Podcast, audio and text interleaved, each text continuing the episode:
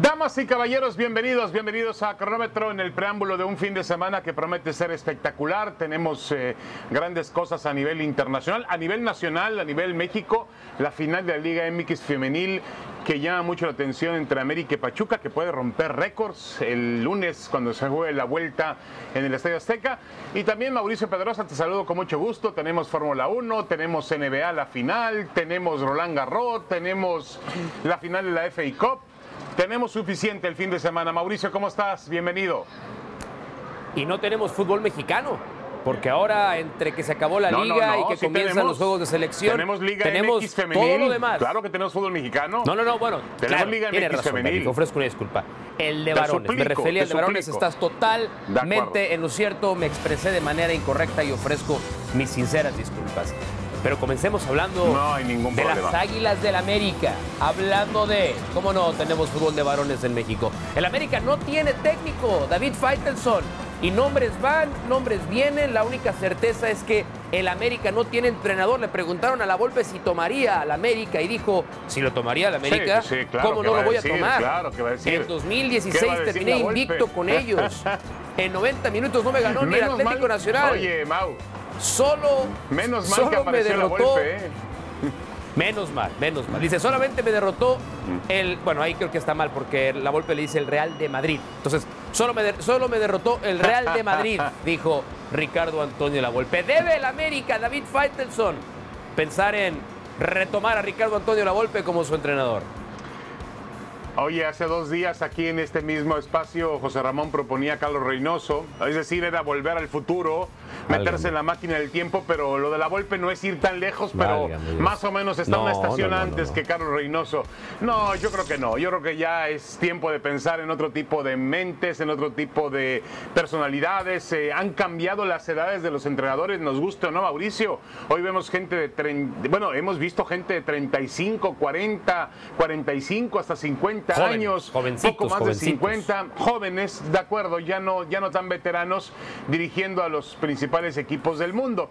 Ahora, Mauricio, lo de la Volpe es, yo decía que es un aliciente porque ante tanto aparente rechazo, que no sé si son rechazos o no, si son despechos al América, el de Javier Aguirre, que hoy renovó con el Mallorca, el de Diego Sí, Alonso, sí, el de Juan sí, Carlos. Osorio, ante tantos despechos, pues qué bueno que la Volpe diga, yo sí quiero No, dirigir a la a ver, América. Lo que pasa es que a lo mejor, así como hablabas de que son otras épocas, pues también a lo mejor la Volpe vive en esa época en la que eh, no había más allá, el non plus ultra era dirigir el América. Y a lo mejor en este momento Sí. ya no lo es. Yo no estoy de acuerdo con ello. Creo que no hay No. trabajo más importante en la Liga MX más que el de dirigir a las Águilas del América. Pero No, creo la, que también... bueno, la selección mexicana sí, la selección mexicana la- está de acuerdo conmigo que el banquillo de la estamos, selección estamos mexicana hablando, bueno, obviamente estoy hablando de clubes, la obviamente estoy hablando de los clubes del fútbol Correcto, mexicano. correcto. Pero a ver, a mí sí me llama la atención, sí me llama la atención que todo esto que tú ya describiste y describiste muy bien, le esté pasando a la América. Y no le debería de pasar. ¿Dónde está el trabajo de Santiago Baños? ¿Dónde está el trabajo de la... Sí. que no hay departamentos de inteligencia deportiva? Pues no es muy inteligente ese departamento en el América para tener No, que estar acuerdo. tratando de llegar a estas conclusiones. Yo lo voy a dejar así, David. Si, la prox- si es viernes la próxima semana y el América no tiene técnico, yo levanto el teléfono y le llamo a la Volpe. La Volpe tendrá la edad que quieras, pero sabe, sabe tanto de fútbol como muy pocas otras personas en el radar del fútbol mexicano. No, yo estoy de acuerdo contigo. Sería su tercera época en el América, eh, atención. Ya en otras dos épocas intentó llevar el equipo al, campeonato. Eh, pero bueno, más allá de eso, eh, y tú lo mencionabas, Mauricio, en otro segmento que teníamos por ahí para Sports Center, y tienes razón. El América, si realmente estaba haciéndola complicada o cansada para, o no estaba muy seguro de darle continuidad a Fernando Ortiz, pues tenía que haber preparado un plan B. Y se ve que no lo Claro, tiene. ¿eh? claro. Se ve que el señor Es Baños no lo tiene. Bueno, el que ya nos sigue es el Cata Domínguez con Cruz Azul. Está fuera de Cruz Azul, ha jugado toda su carrera, 17 años en el equipo de la máquina. Y hoy preguntamos si merecía retirarse en Cruz Azul. La entrevista que le hace muy bien León Lecanda. Él dice, me llegó de sorpresa la noticia, me hubiera gustado retirarme acá, aunque durante tantos años solo he defendido, porque durante tantos años solo he defendido una playera. ¿Qué opinas, Mauricio? ¿Merecía despedirse en Cruz Azul? No, yo no entiendo por qué le llegó de sorpresa. O sea, si el, si el Cata Domínguez no veía venir que esto era muy probable que pasara, pues estaba muy mal asesorado o no quería ver la realidad. No vamos a cuestionar el legado y la trayectoria del Cata Domínguez con Cruz Azul, intachable. Y además hay que reconocerle lo leal que fue al equipo. Tuvo altas, tuvo bajas, pues en 17 años es muy normal pasar por todo tipo de emociones y de acciones en cualquier trabajo. Eh, pero sí creo que al Tata no lo pudo tomar de ah, al Tata, al Cata no lo pudo tomar de sorpresa que esto hubiera pasado y se tuvo que haber preparado. Ya deja Sí, no, no, perdón, perdón, perdón, es que me dejó traumado, me dejó traumado, traumado, traumado, no, no te puse de, de qué manera. Pero a ver, David, eh, una, está bien que él se quiera retirar, pero los que tenemos trabajando mucho tiempo en la misma empresa, pues tenemos que justificarle día a día a la empresa que merecemos estar aquí. Y la verdad es que las actuaciones del No, Cata no, no. Domínguez en los últimos dos años con Cruz Azul no habían estado a la altura. No, de acuerdo con eso. Y también yo agregaría, eh, Mauricio, que un equipo grande no está para hacer homenajes, está para competir. No, no, y no, aquí no, lo está que está para pidiendo ganar, el Cata claro. es que en la parte final, claro, está para competir y para ganar. Y tiene que tener a los mejores jugadores posibles. Y es normal, es normal que, que llegue un proceso de jubilación. Es muy difícil que el Cata Domínguez mantenga un nivel importante durante toda su trayectoria. Estoy de acuerdo contigo. Ha bajado también en esa, en esa regularidad, en esa constancia. Pero mira, a mí me gusta esa historia romántica de un solo jugador con una sola camiseta. Pensaba Pues sí. que con Messi iba a ocurrir, ya no ocurrió, ya no ocurrió con Messi. Pero eh, me parece que los días del Cata se extinguieron no, no por un tema de lealtad, de Mauricio, un No, tema no, de no, no, no, por un supuesto, tema de de nivel, de nivel, de nivel. y punto. Sí, sí, sí.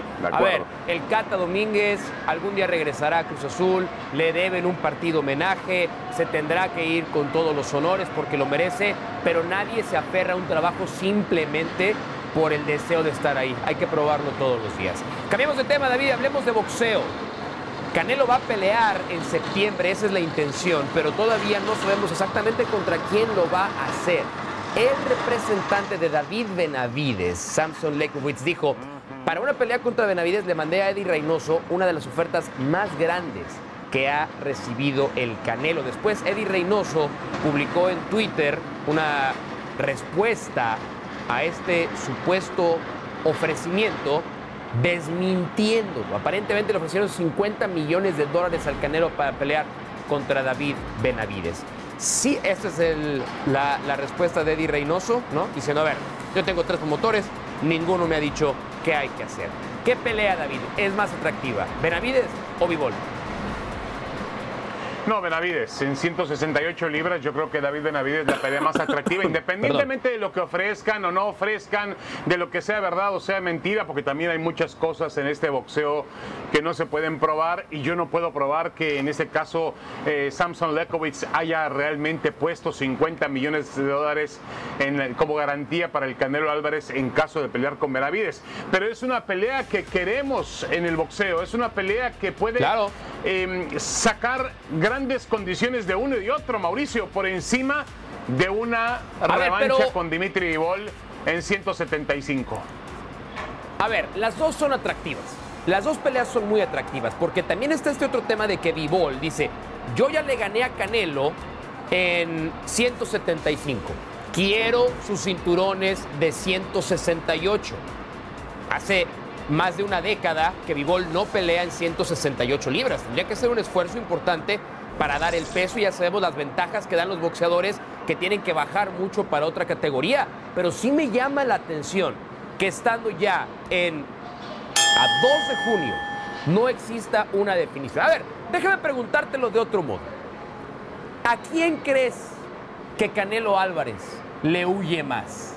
¿A Vivol o a Benavides? No, bueno, yo, yo esperaría que no le oía a nadie el Canelo Álvarez, ¿no? Porque además eh, hoy en día está mm, bien, muy bien rankeado en el, en el boxeo mundial, pero a, a mí me parece que él se está alejando de Benavides. Me da la impresión de que no quiere pelear hoy con Benavides porque Benavides está en una forma muy espectacular, tiene unas condiciones boxísticas, boxísticas bárbaras, tiene velocidad, Físicas, es un boxeador que físicamente, tiene el técnica, 168 es mejor que físicamente Canelo. también. No, Sí, no, sí, no, sí. no, no. Bueno, no, no. Hoy en día, a ver, no lo podemos saber hasta que lleguen a enfrentarse. Hoy en día el Canelo es mejor que Benavides, ¿no? Hay que darle el, respeto al Canelo por lo que ha hecho en 168, ha capturado todos los cinturones y ha vencido a todos sus oponentes. Yo, yo todo lo que pido es que sea uno de los dos en septiembre. Cualquier otra cosa que no sea no, y Benavides a salir, va a abrir la puerta para que la andanada de críticas de ya saben quién Van a salir con un puertorriqueño para, para Nueva York, no te, no te preocupes. Bueno, hablando de ya saben quién, ¿quién creen que viene? Jorge Ramos, sí señor. No. Bueno, ya les decíamos que tenemos un gran fin de semana por delante en eh, materia deportiva y me faltó incluir la final de la Liga de Campeones de la CONCACAF, donde el León le está ganando dos goles por uno al equipo del LAFC. Van a jugar en Los Ángeles el domingo por la tarde-noche. Jorge Ramos, ¿cómo estás, Jorge? Bienvenido a Cronómetro. David, el saludo para ti, el, el saludo para Mauricio también, que pensó que se iba a librar de mí esta tarde. Aquí me tiene. Siempre se anda librando de ti ese Mauricio, te tiene miedo, te tiene miedo.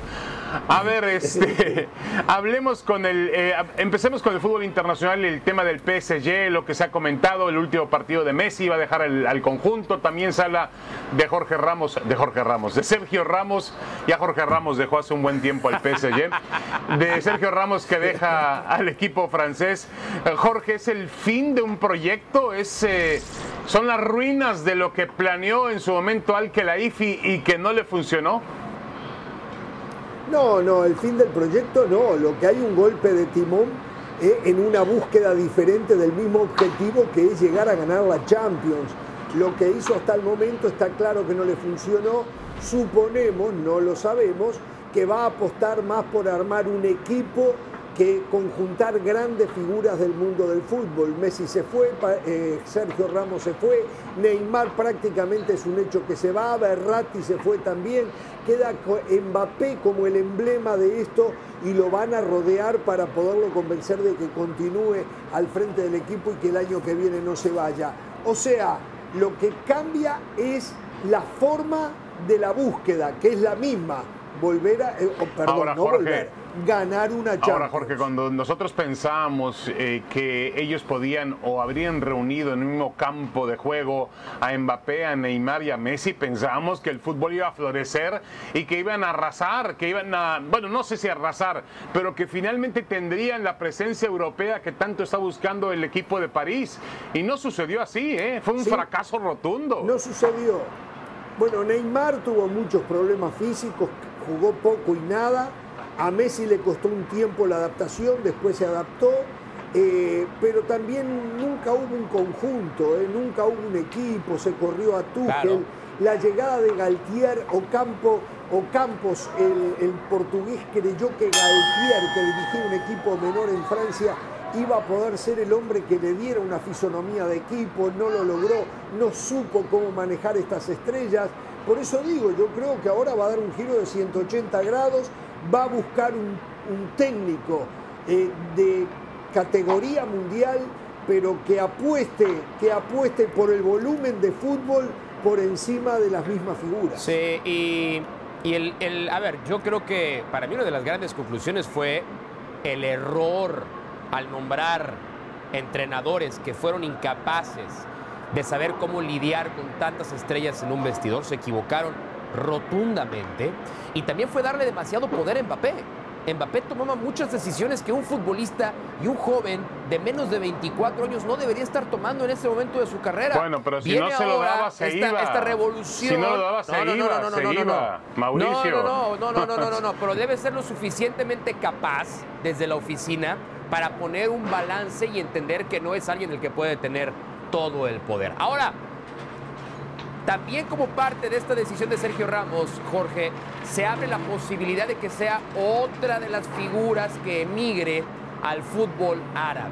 Ya está ahí Cristiano Ronaldo, se sigue especulando con la posibilidad de que Karim Benzema se vaya también para la siguiente eh, temporada. Confirmó Cristiano que se queda en la Liga Árabe para el próximo año y dijo, si siguen con el plan, en los próximos años la Liga Saudí puede estar entre las cinco primeras del mundo. Le está quitando a la MLS, Jorge, es una amenaza para la MLS el potencial de la Liga Saudí que ahora se lleva todas las estrellas. No es solo para la MLS, es una amenaza para todas aquellas ligas, incluida la Premier, que supuestamente hasta ahora sigue siendo la liga más atractiva Pero que si hay se en lo el llevan viejitos ya, O- acabados, Jorge, por Dios. Sí, por ahora, por ahora, pero seguramente después de hoy se hablaba un billón de dólares para 20 no, una jugadores y después van a apostar por jugadores más jóvenes, algo similar a lo que hace la MLS. Es un peligro latente, pero ¿saben qué?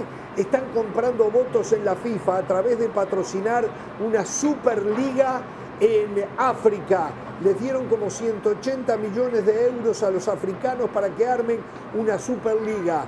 Están empezando a patrocinar grandes torneos en Asia. Solo falta que vengan a CONCACAF y en Ojalá, lugar de que el ojalá. premio de campeón Ey, de la ey, CONCA ey. Champions ¿Tú sea un millón, sea varios, se quedan con todos los ¿Tú te votos y organizan el, el Mundial América que 2030. de pronto inyecten en la América capital saudí, inyecte? Yo creo que Emilio Azcárraga estaría contentísimo. Que lleguen y digan, aquí está esta Oh, plata, claro. denme el 40% de las Claro. acciones y yo les pongo este dinero para que contraten grandes Bueno, jugadores. ya se ¿Por qué llaman las águilas de entrada. A ver, a mí eso no, no me gusta, pero es factible que vaya a pasar. Es factible que vaya a pasar. Es muy factible. Y es lamentable. Sí, pero, pero ojo, a eh, porque, y, disparidad y- y no lo mencioné yo en la, en la presentación del tema, eh, y el tema de Messi no está resuelto todavía, ni con el Barcelona, ni con el Inter Miami, tiene una oferta de la Liga Árabe. Entonces, en una de esas, la próxima temporada podemos ver a Cristiano Ahora, Ronaldo, parece- Lionel Messi, Karim Benzema, jugar en la Liga Árabe como punto de partida de lo que puede ser el fútbol en los próximos 10 años. Y es cierto, Jorge tiene razón, se van después de los 32, 33, 34 años. Pero eso no descarte que a lo mejor futbolistas en los 27, 28 años comiencen a emigrar porque no van a rechazar cañonazos de 100 millones al año de salario. Bueno, a mí no me parece mal, eh, Jorge, que los y Mauricio, que los eh, que otras ligas del mundo, otros dineros del mundo intenten mejorar su fútbol, ¿no? Si esa base de billetazos. No hay fair play en eso. No hay fair play deportivo en eso. No. No hay fair play, no.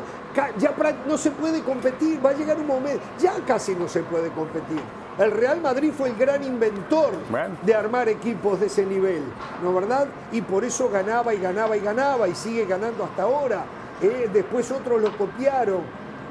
Eh, la pre- mire el City ahora. Cuidado, el City hay una confusión total con el City. ¿Por ¿eh? qué? Se dicen que gastó mil y pico. ¿Saben una cosa? Guardiola trajo jugadores, a excepción de Haaland, que no los conocía nadie. Inclusive Kevin De Bruyne, que estaba Claro. en la ruina después, que había pasado Claro. por el Chelsea de Mourinho.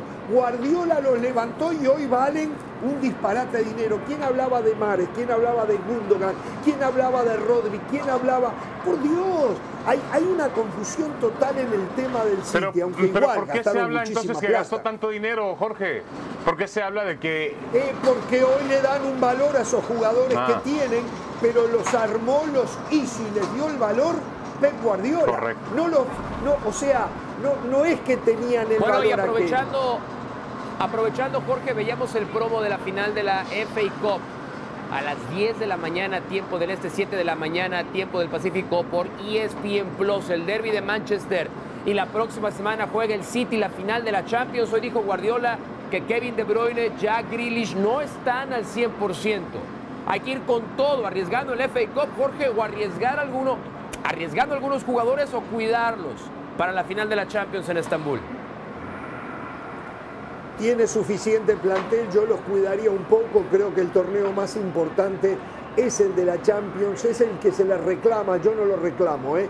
pero la gente que solamente analiza resultados Qué es hombre lo tan que sensato reclama es y Jorge Ramos, Guardiola ¿eh? lo Qué- tiene qué- claro, qué- para que Europa lo reconozca, conceptos- no qué Inglaterra, ¿eh? conceptos para tan que Europa lo tiene. Reconozca tiene que ganar la todo. Pero a Champions. ver, pero a ver, pero a ver, a ver, a ver, pero a ver, Mauricio, Mauricio, con con todo Jorge respeto, Ramos, en todo. lo que Ojalá nos me invitara Jorge más seguido a y Jorge lo Ramos y su banda, siendo que nos entenderíamos muy No, bien. no, no, la verdad. hoy usted lo pidió que no nos dice estar, hoy Jorge usted Ramos, pidió no lo estar. que nos dice Jorge Ramos y lo que dices tú, Mauricio, a ver, con todo respeto, sí sé muy bien que es más importante la Champions que la FA Cup. Pero Jorge, te hacíamos una pregunta con Mauricio antes del programa. Lo hacíamos para Sports Center. ¿Te parece que va a tener más dificultad mañana en la final de la FA Cup contra el Manchester United que la próxima semana en Estambul contra el Inter?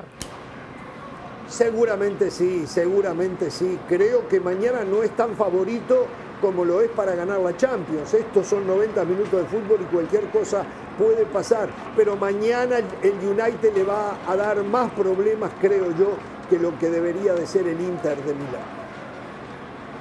Bueno, vamos a cambiar de tema, ¿no, señor Pedrosa? Vamos a hablar de. Sí, a ver, vamos a repasar estas imágenes que le que le dieron la vuelta al mundo. Anthony ¿eh? Taylor, que fue el árbitro de la final de la Europa League, tratando de abordar su vuelo, tuvo que ser retirado junto con su hija a una oficina para resguardarlo de tifosi de la Roma que lo estaban insultando y atacando físicamente.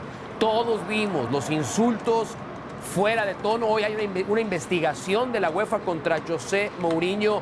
Y la pregunta, Jorge, es si hay que considerar a José Mourinho el culpable de estas agresiones al árbitro de la final de la Europa League. A ver, yo no lo consideraría, consideraría el único culpable, pero sin duda fue el que inició el fuego con sus declaraciones, con sus insultos en el estacionamiento del estadio hacia el árbitro, insultos que a través de las redes sociales inmediatamente se masificaron y esa fue, eh, esa fue la llama o, la chispa que, que desprendió lo que después pasara debemos todos, inclusive nosotros, ser un poco más conscientes ¿eh?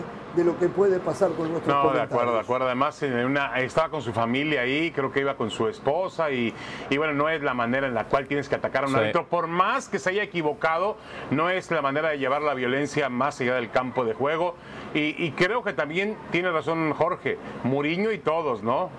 Tenemos en parte responsabilidad de eso. Sí,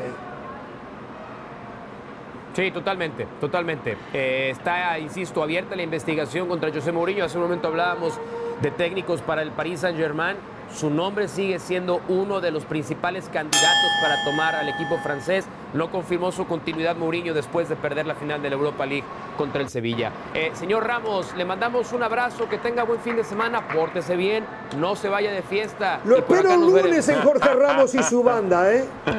Lo espero el lunes. haremos lo posible. Chao. Por cierto, gracias, chao David. De último momento me acaban de, me mandan un mensaje desde Cruz Azul, una fuente que tengo ahí, dice que se cayó lo de Doria y lo del Mudo Aguirre. Así que Cruz Azul, como siempre, tiene problemas con los refuerzos. No me digas, Abrazo. estaba hecho lo de Doria, ¿eh? Abrazo, Mauricio. Estaba ya hecho. Bueno, que tengan un gran fin de semana. Recuerden la final del FA Cup en ESPN Plus. No, no, no. Desde las 10 de la, mañana. final femenil aquí el, lunes, no sé si en, ESPN o no, pero aquí en el Estadio Azteca se juega la pero final Pero hay que verla, donde sea, pero hay que verla. Buen fin de semana, David. Adiós, abrazo.